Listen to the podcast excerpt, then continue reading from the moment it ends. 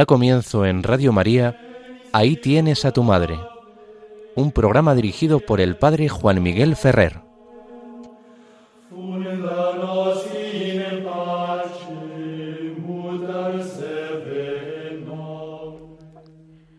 Un saludo muy cordial a todos vosotros, queridos amigos oyentes de Radio María. Como nos han anunciado, comenzamos el programa Ahí tienes a tu madre. Os habla Juan Miguel Ferrer. Lo hacemos en este domingo primero de mayo. ¿Cuántos lugares celebran hoy a nuestra Madre Santísima? Nos ayudamos y nos unimos a todos ellos para dar gracias a Dios por la Virgen María. Pienso particularmente en Toledo, la ciudad en la que vivo, donde hoy es la gran romería de la Virgen del Valle. Desde ayer por la tarde allá habrán subido familias, jóvenes, para poder pasar un día junto a la casa de la Madre, junto a esa ermita de la Virgen del Valle que echa sus orígenes posiblemente en un monasterio de la época visigótica y cuya imagen original allí estuvo escondida luego durante muchos siglos, hasta que esa parte de la ciudad, extramuros, al otro lado del Tajo, en la zona que llamamos de los cigarrales, pues empezó de nuevo a ser poblada. Y en aquel momento es cuando se encuentra esa bendita imagen, probablemente luego reemplazada por una de nueva factura porque estaría deteriorada. Pero luego ya desde ese momento el culto ha sido incesante, un culto sencillo y popular, pero que caló profundamente en el corazón de los toledanos y que hace que sea una de las romerías más populares e importantes y que marca el comienzo de todo el mes dedicado a la Virgen María. Pero no nos olvidamos que en los días precedentes hemos tenido también algunas celebraciones vinculadas al conocimiento y a la piedad mariana en la vida y en la historia de la Iglesia.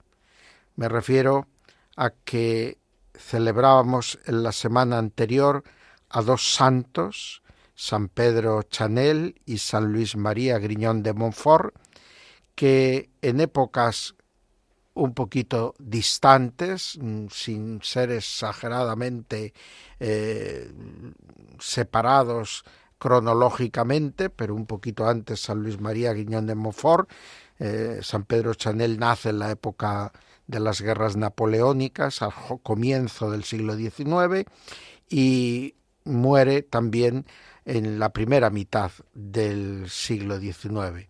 Pedro Chanel es un misionero que entra en la vida religiosa en la congregación de la Sociedad de María, los maristas, y que se marcha a las tierras de Oceanía donde Francia tenía colonias y allí se dedica a la evangelización de los nativos hasta dar la vida porque intenta eh, introducir la libertad cristiana y el conocimiento de los derechos del ser humano en un ambiente, podríamos decir, primitivo, donde el rey pretendía ser tratado como un dios y ve un enemigo a su poder y a su carácter sagrado en el misionero que ha venido desde Francia y decirle decide matarlo y así muere mártir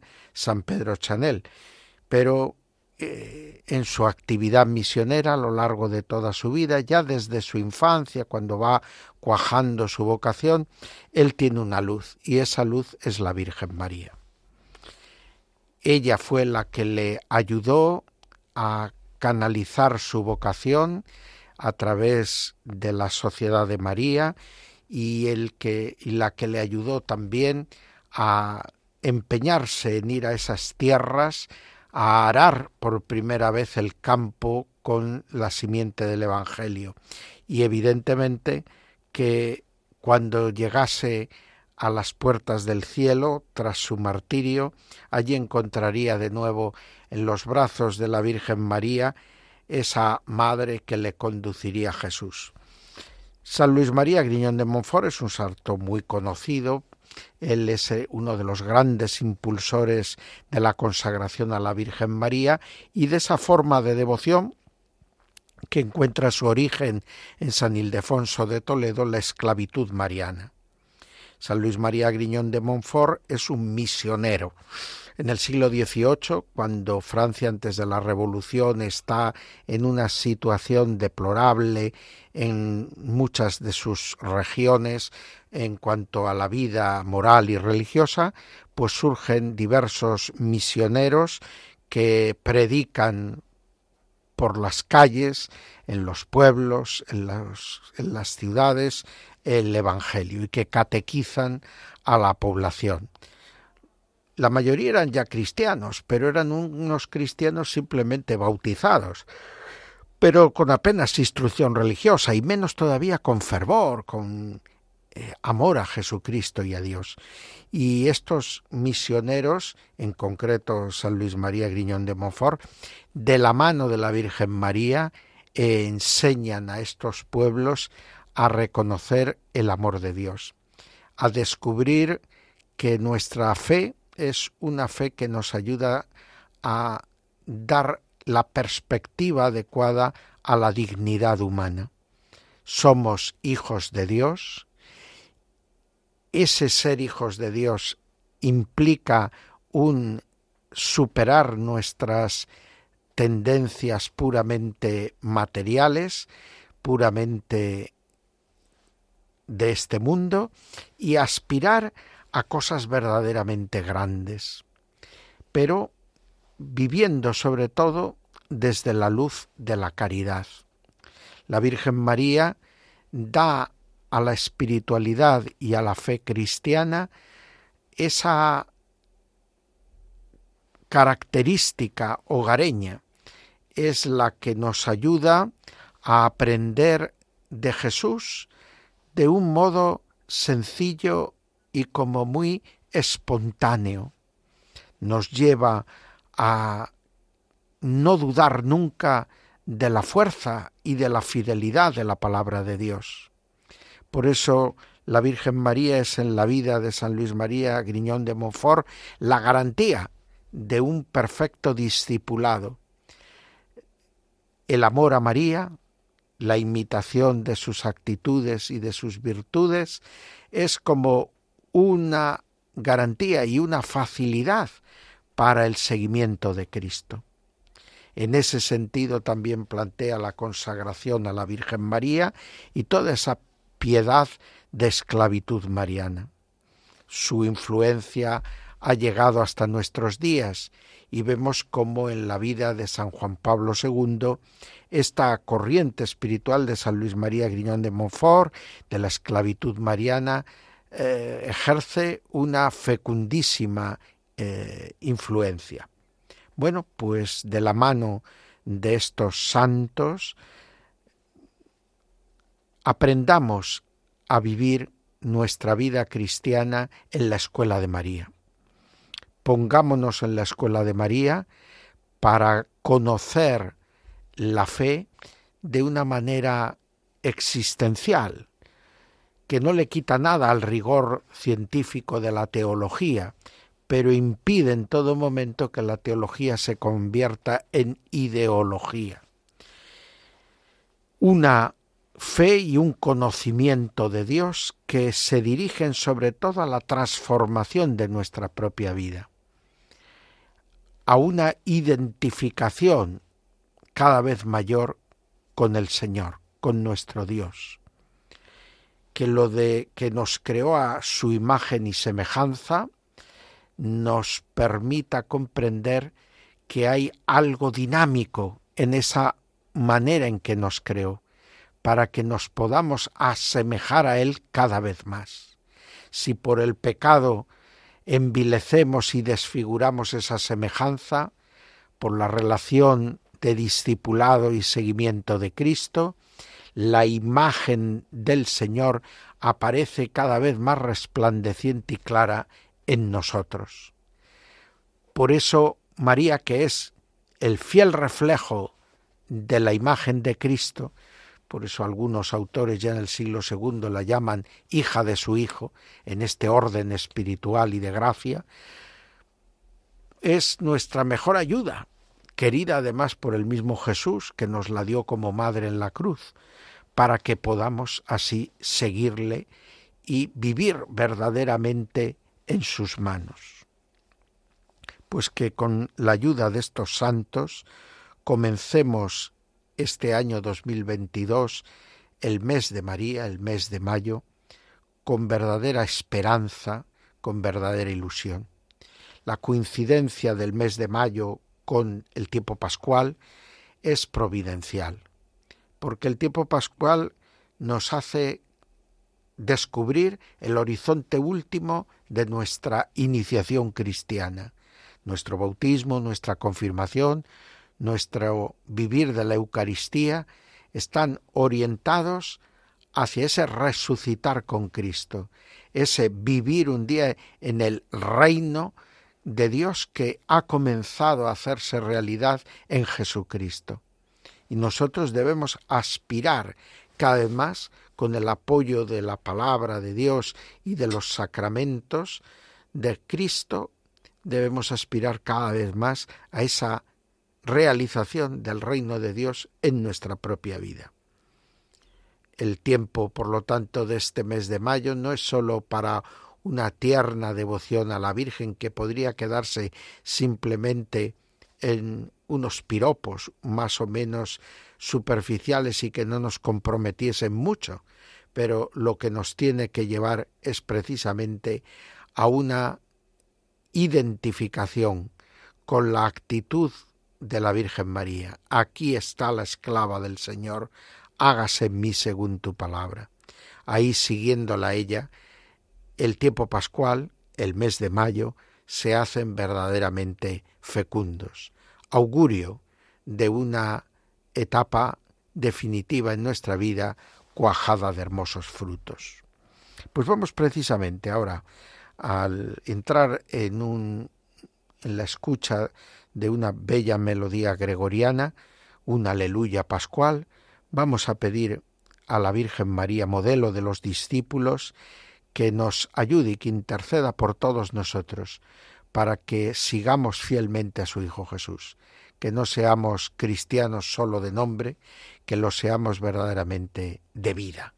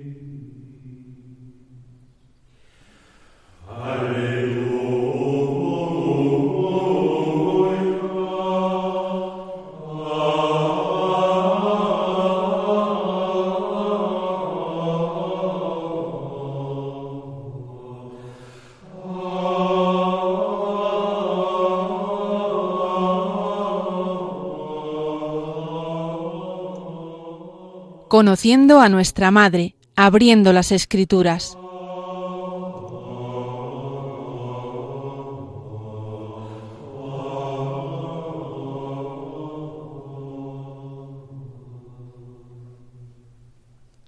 Seguimos adelante en nuestro programa Ahí tienes a tu madre en las ondas de Radio María.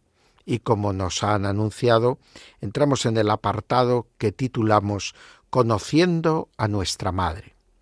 El programa Ahí tienes a tu madre nació para tratar de ayudarnos a adquirir una formación teológica que nos permita un conocimiento de la Virgen María sólido y bien anclado en las bases y fundamentos de lo que es la teología cristiana, es decir, en las fuentes de la revelación.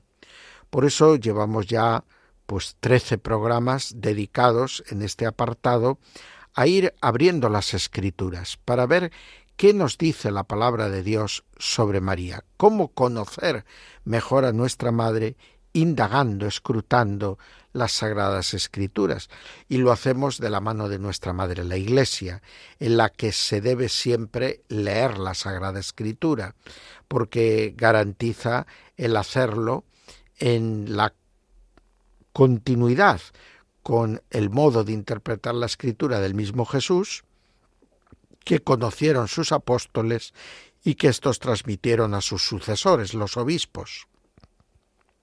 Nosotros así también vemos cómo se garantiza la unidad de las escrituras, que se deben siempre interpretar iluminándose unas a otras, no aislando excesivamente los libros y menos todavía los párrafos de cada uno de estos libros.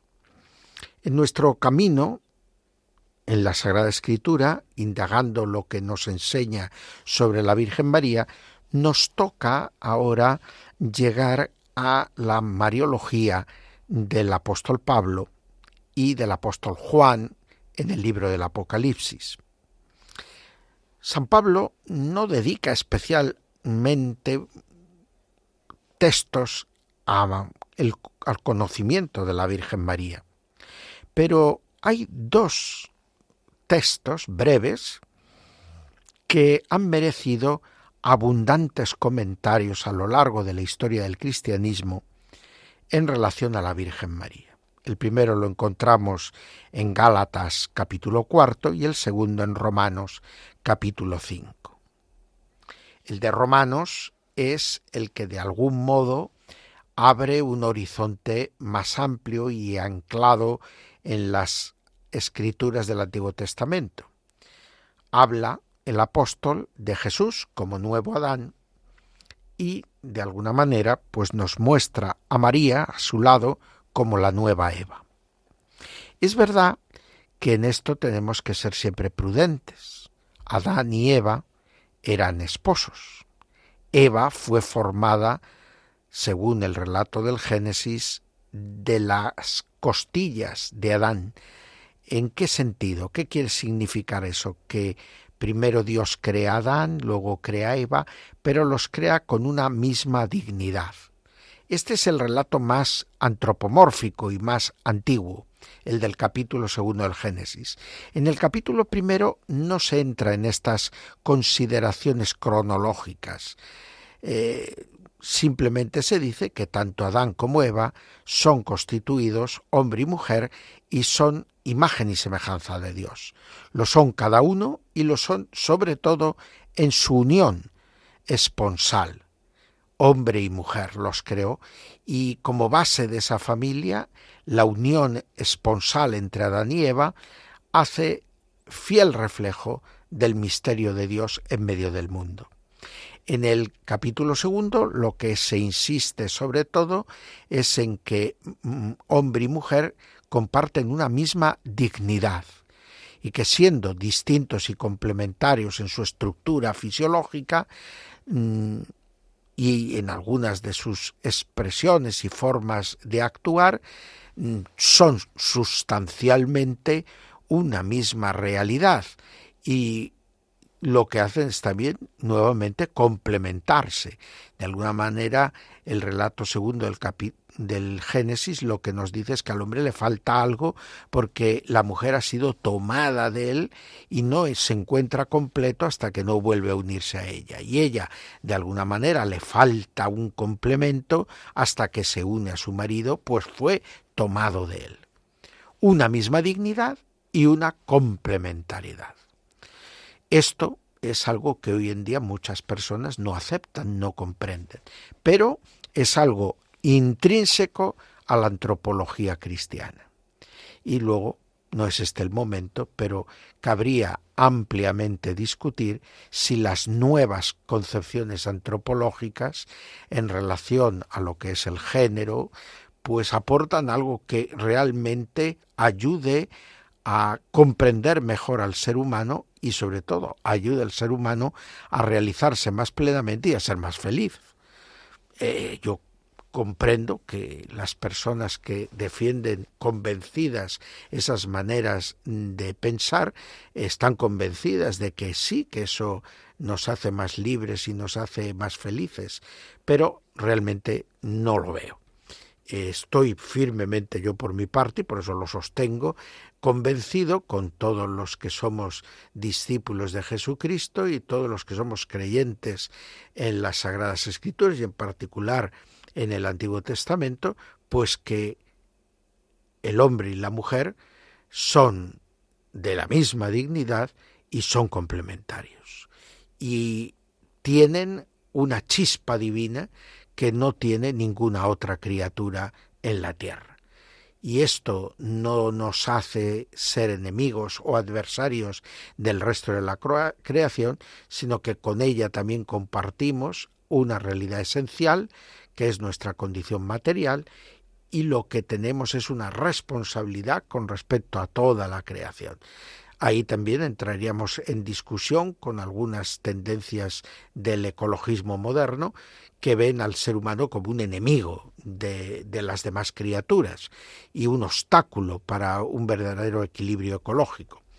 Mm, en la concepción bíblica, desde luego, esto no es así.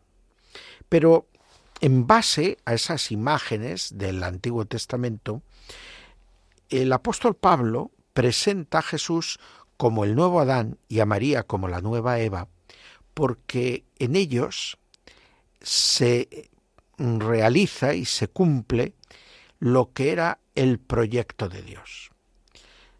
Aquí engarzamos con otro de los grandes temas del apóstol Pablo, el tema del misterio de Dios. Y para el apóstol Pablo el misterio de Dios se cumple en Jesucristo.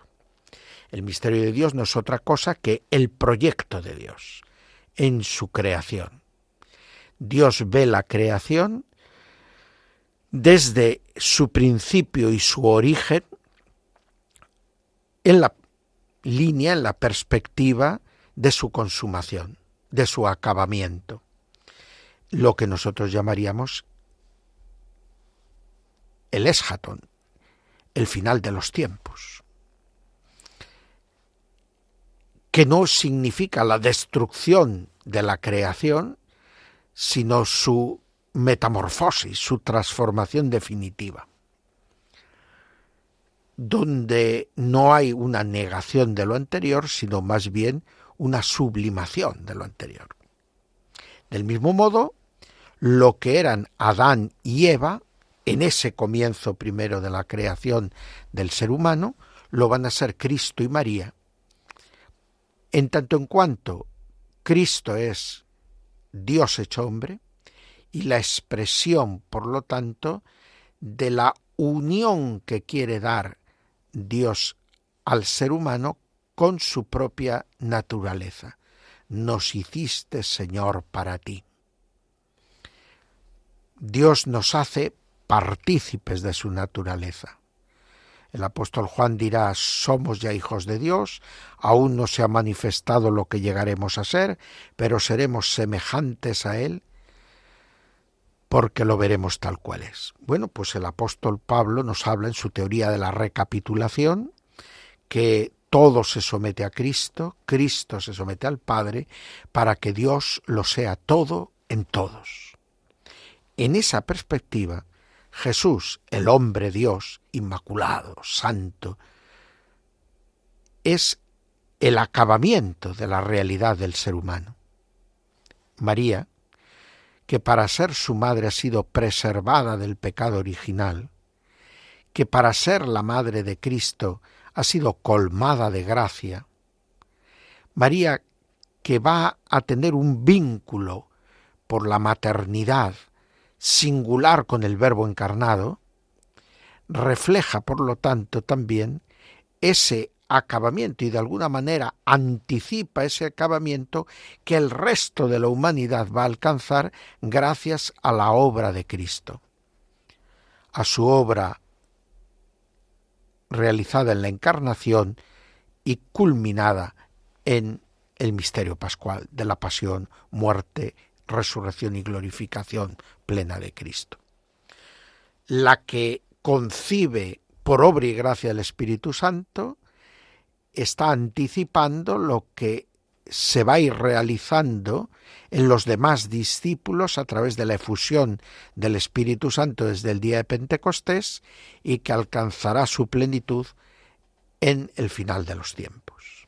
Así, verdaderamente, este Cristo nuevo Adán y esta María nueva Eva marcan el comienzo de una nueva humanidad. Son los verdaderos modelos o prototipos de lo que Dios quiere realizar con el ser humano, de la vocación a la que Dios llama al ser humano. En este sentido, no entramos en las consideraciones de una relación esponsal entre Cristo y María. La relación entre Cristo y María es una relación materno-filial.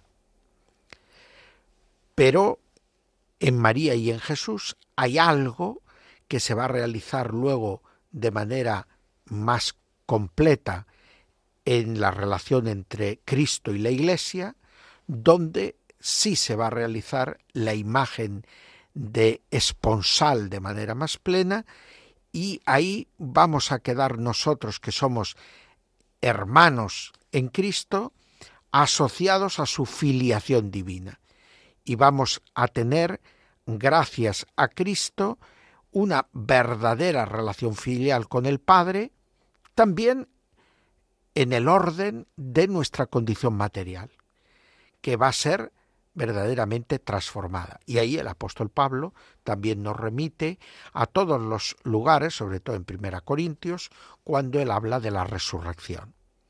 Y nos explica a la luz de la resurrección de Cristo lo que será nuestra resurrección, que expresa ese acabamiento del modelo de Cristo y María en todo el cuerpo místico, en todos los discípulos de tal manera que a María le corresponde la Mariología de San Pablo, según esta imagen de la nueva Eva de Romanos 5, 12, 31, pues el complemento de la obra de Cristo, ella está asociada de un modo singular a la obra de Cristo, como nueva Eva y como madre del Redentor, y en este sentido, María nos permite comprender de un modo eh, más acabado y más eh, perfecto lo que es el proyecto de Dios sobre el ser humano, que en el caso de Cristo, por ser también Dios, pues nos podría llevar a establecer una excesiva división entre lo humano y lo divino. Es verdad, no hay mezcla, no hay confusión, pero hay una unidad total. Y eso se va a ver precisamente cuando esa divinidad sea participada por gracia y por adopción, como lo es en María y como lo es en nosotros. Y ya no por la unión hipostática. Nosotros ahora pasamos al otro texto, el de Gálatas 4, 4, 5, y ahí vemos que San Pablo comprende también a María en la perspectiva del cumplimiento del Antiguo Testamento. Es decir, como también se ve a Cristo, tal y como en la carta a los hebreos se señala en el comienzo, en el primer capítulo de esta carta. Eh, de muchas maneras habló Dios a nuestros padres en el Antiguo Testamento, ahora nos ha hablado en la etapa definitiva de la historia por medio de su propio Hijo. Él es la palabra definitiva. Bueno, pues esa palabra definitiva, que es el compendio y la culminación de todas las antiguas escrituras, se ve como el cumplimiento precisamente de todas esas promesas y esperanzas del Antiguo Testamento gracias a su vínculo real con María. A través de María, Cristo toma la humanidad y la humanidad a través de una mujer judía y Cristo da cumplimiento a las promesas de la que es depositario el marido legítimo de María y así por la vía legal, a través de María, la esposa y madre de Cristo, José recibe a Jesucristo como cumplimiento de las promesas de las que él era depositario realizadas a todos sus antepasados del pueblo de Israel.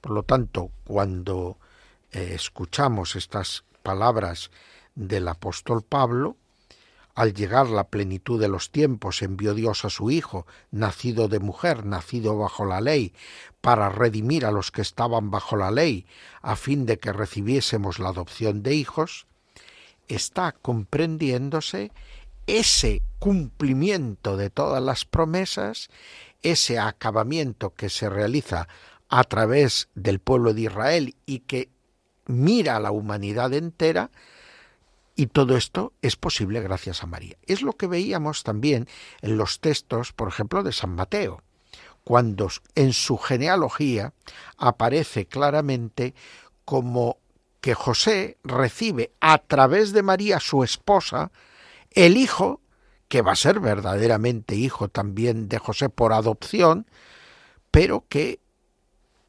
cumple y y colma todas las esperanzas de los antepasados de José y del propio José. Por lo tanto, María ocupa en el pensamiento de San Pablo, sin hablar demasiado de ella y sin hacer largos discursos explicativos del papel asignado por Dios a la Virgen en la economía de la salvación, la vincula a los temas claves de todo su pensamiento teológico. Hay un libro del profesor ya fallecido, don Joaquín Ferrer Arellano, titulado Mariología según San Pablo. Y en este libro, pues de una manera sintética, se nos ofrece una amplia contemplación y verificación de estos temas principales eh, de San Pablo, donde aparece la Virgen María y cómo están conectados con todas las grandes líneas maestras del pensamiento teológico de San Pablo, que está en la base de lo que es la arquitectura de la fe cristiana. Por lo tanto, esta Mariología de San Pablo pues es altamente interesante. Nos ayuda a comprender que en el designio de Dios María está con esa función maternal, con esa función de intermediación entre el Antiguo Testamento y el Nuevo, con esa función de comunicación de la gracia de Cristo a todos los discípulos de su Hijo y de ayuda a estos para que descubran el modo en el que han de asociarse y vincularse a Cristo para encontrar en Él el cumplimiento de sus esperanzas más hondas.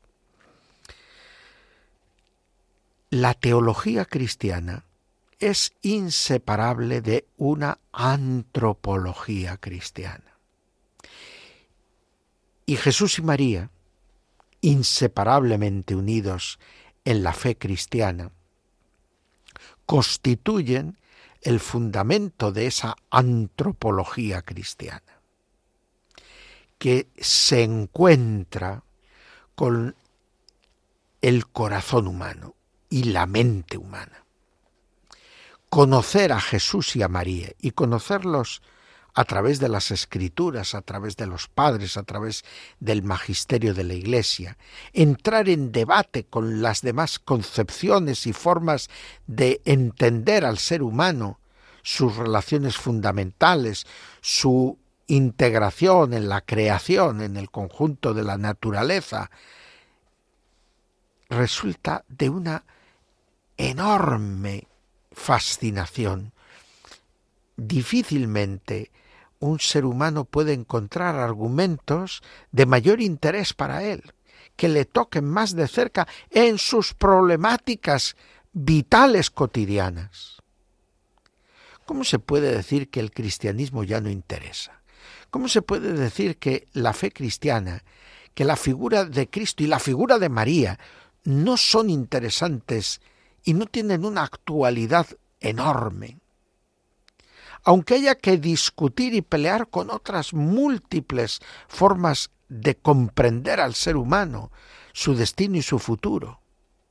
Pero estos textos de San Pablo nos están obligando a plantearnos con seriedad que si queremos afrontar con responsabilidad nuestra vocación y nuestro ser en el mundo, necesitamos tener en cuenta y entrar a conocer con profundidad la figura y la enseñanza, la vida de Jesús y de su madre, la Virgen María.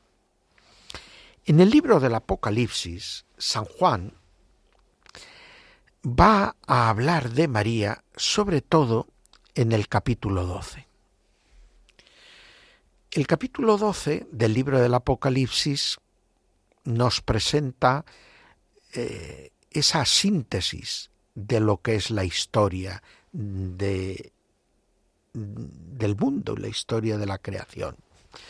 De alguna manera nos habla de los orígenes mismos de todo cuando afronta la cuestión de los ángeles y de por qué hay ángeles buenos y ángeles malos, demonios.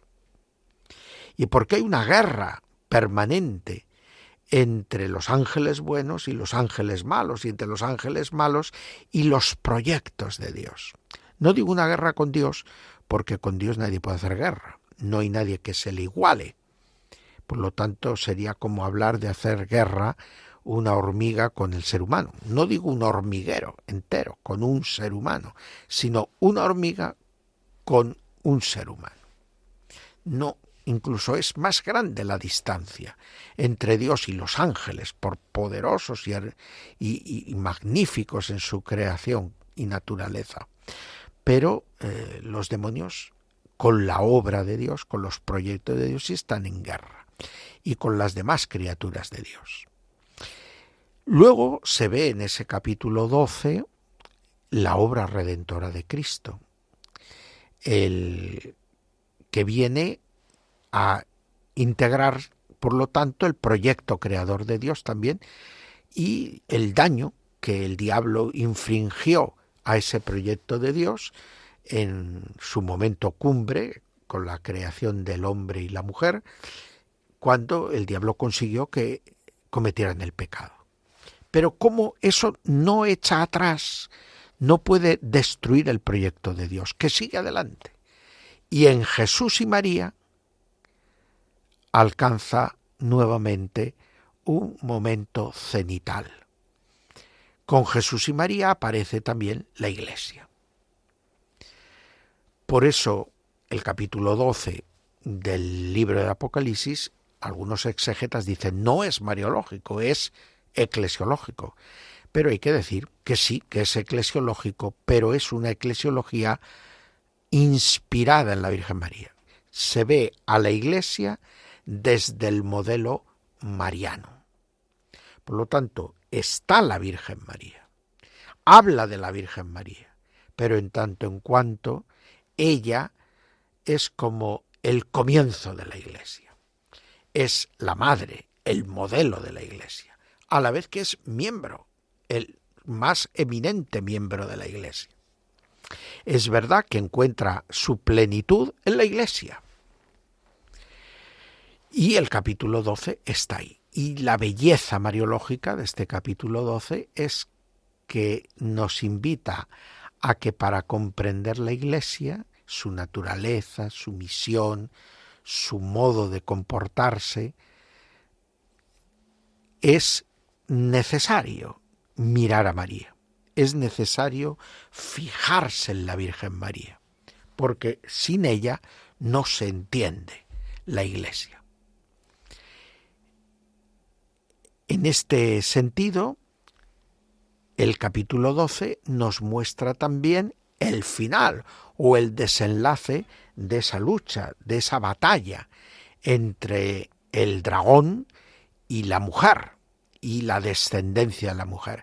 Y el desenlace es el mismo que ya se vaticinaba en el capítulo tercero del libro del Génesis tras la caída de Adán y Eva en el pecado original, cuando, maldiciendo a la serpiente, Dios le dice que ella le acechará el talón mientras que ésta le aplaste la cabeza, que la descendencia de la mujer destruirá a la descendencia de la serpiente.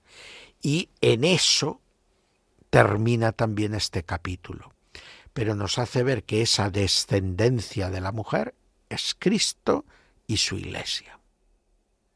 De tal manera que la mujer está en su misma descendencia. Es la madre de Cristo y es la hija discípula de Cristo. Es la madre de Cristo, la madre de Dios, pero es también la que es hecha hija de Dios en virtud de su Hijo, de los méritos de su Hijo. Así, la Mariología de San Juan en el libro del Apocalipsis o de la escuela de San Juan en el libro del Apocalipsis eh, vuelve nuevamente a hacernos reconocer que María no es un elemento, podríamos decir, de adorno en, el, en la teología cristiana, en el proyecto de Dios, que está en el fundamento de la teología cristiana, sino que María es un elemento clave, sin el cual no se entienden las cosas. Dios lo ha querido así. El mismo Dios que eh, en el comienzo los quiso hombre y mujer, el mismo Dios ha querido que si es verdad que el único que se encarna es el verbo en la humanidad de Cristo, a la cual dota de una persona divina, en el caso de María no se produce una encarnación de ninguna persona de la Trinidad, no es un justo enfoque ver en María como una especie de encarnación del Espíritu Santo, sería una herejía, al menos formal. ¿eh? Pero lo cierto es que sí que se da una primera y más cercana vinculación a la obra de Cristo, a lo que significan las consecuencias de la encarnación de Jesucristo, del Verbo de Dios en la humanidad, que en ella comienzan por virtud de su maternidad con respecto a Cristo, pero que proyecta una realidad que en todos los demás discípulos de Cristo se va a realizar por la gracia y la filiación divina. Por lo tanto, María está en ese momento clave también para entender la economía de la salvación, para entender la obra de la gracia en los hombres, en los seres humanos, y para comprender cómo nuevamente eh, también el autor que se suele considerar San Juan o su escuela del libro del Apocalipsis, pues está también, como lo estaba San Pablo, convencido de que María es una pieza clave en el gran eh, complejo de la arquitectura de la fe cristiana. Bueno, pues vamos nuevamente a hacer una pausa en la que vamos a orar a Dios.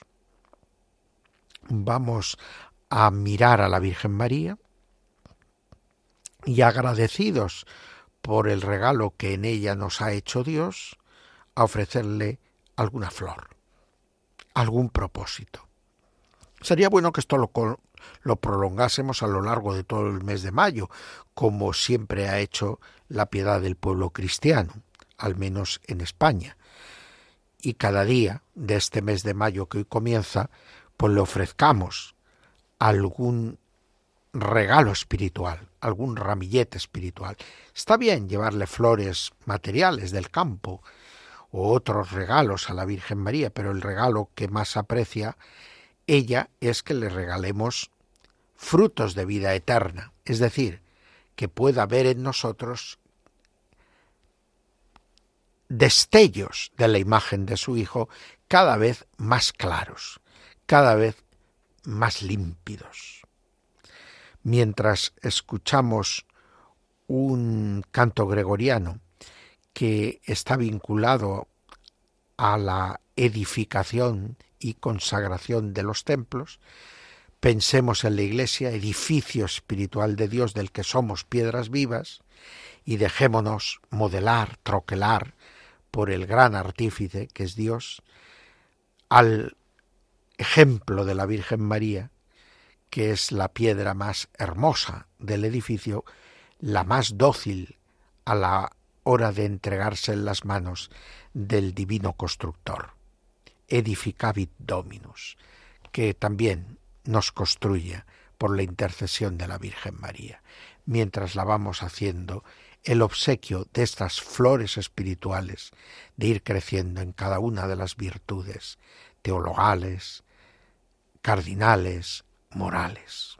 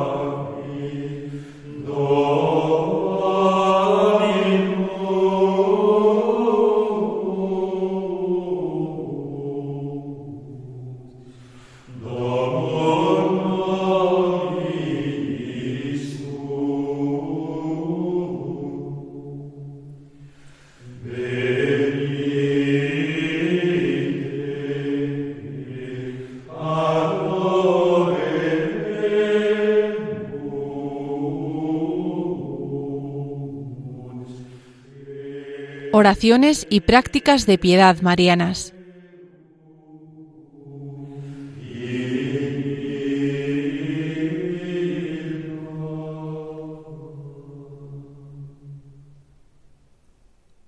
Seguimos en las ondas de Radio María con el programa Ahí tienes a tu madre que ya está tocando a su fin. Tendríamos ahora que hacer o dedicar unos instantes al apartado oraciones y prácticas de piedad mariana, pero ya lo hemos hecho con la oración que ha precedido. la práctica que queríamos recomendaros es la del mes de mayo. Dedicar a María todo este mes que nos ayude verdaderamente tanto con las romerías o peregrinaciones como a través del ejercicio de las flores, pues a estar durante todo este mes verdaderamente en la escuela de la Virgen María. Aprender de ella a lo largo de todo este mes a recibir los frutos como fruto maravilloso al Espíritu Santo y con él todos los frutos de la vida de la gracia. Él es el don de los dones espléndido. Y por eso, de alguna manera, con esta invitación, pues ya despedimos nuestro programa. Lo hacemos también mirando a las fiestas que se acercan de la Virgen de Fátima el 13 de mayo o de San Juan de Ávila el 10 de mayo, que nos invita a descubrir, sobre todo a los sacerdotes, cómo la Virgen María es también modelo de vida sacerdotal y que ella nos ayuda especialmente a saber recibir a Cristo y darlo a los demás. Eso vale para todos los fieles cristianos, pero se puede aplicar de manera singular, como lo hizo San Juan de Ávila para los sacerdotes.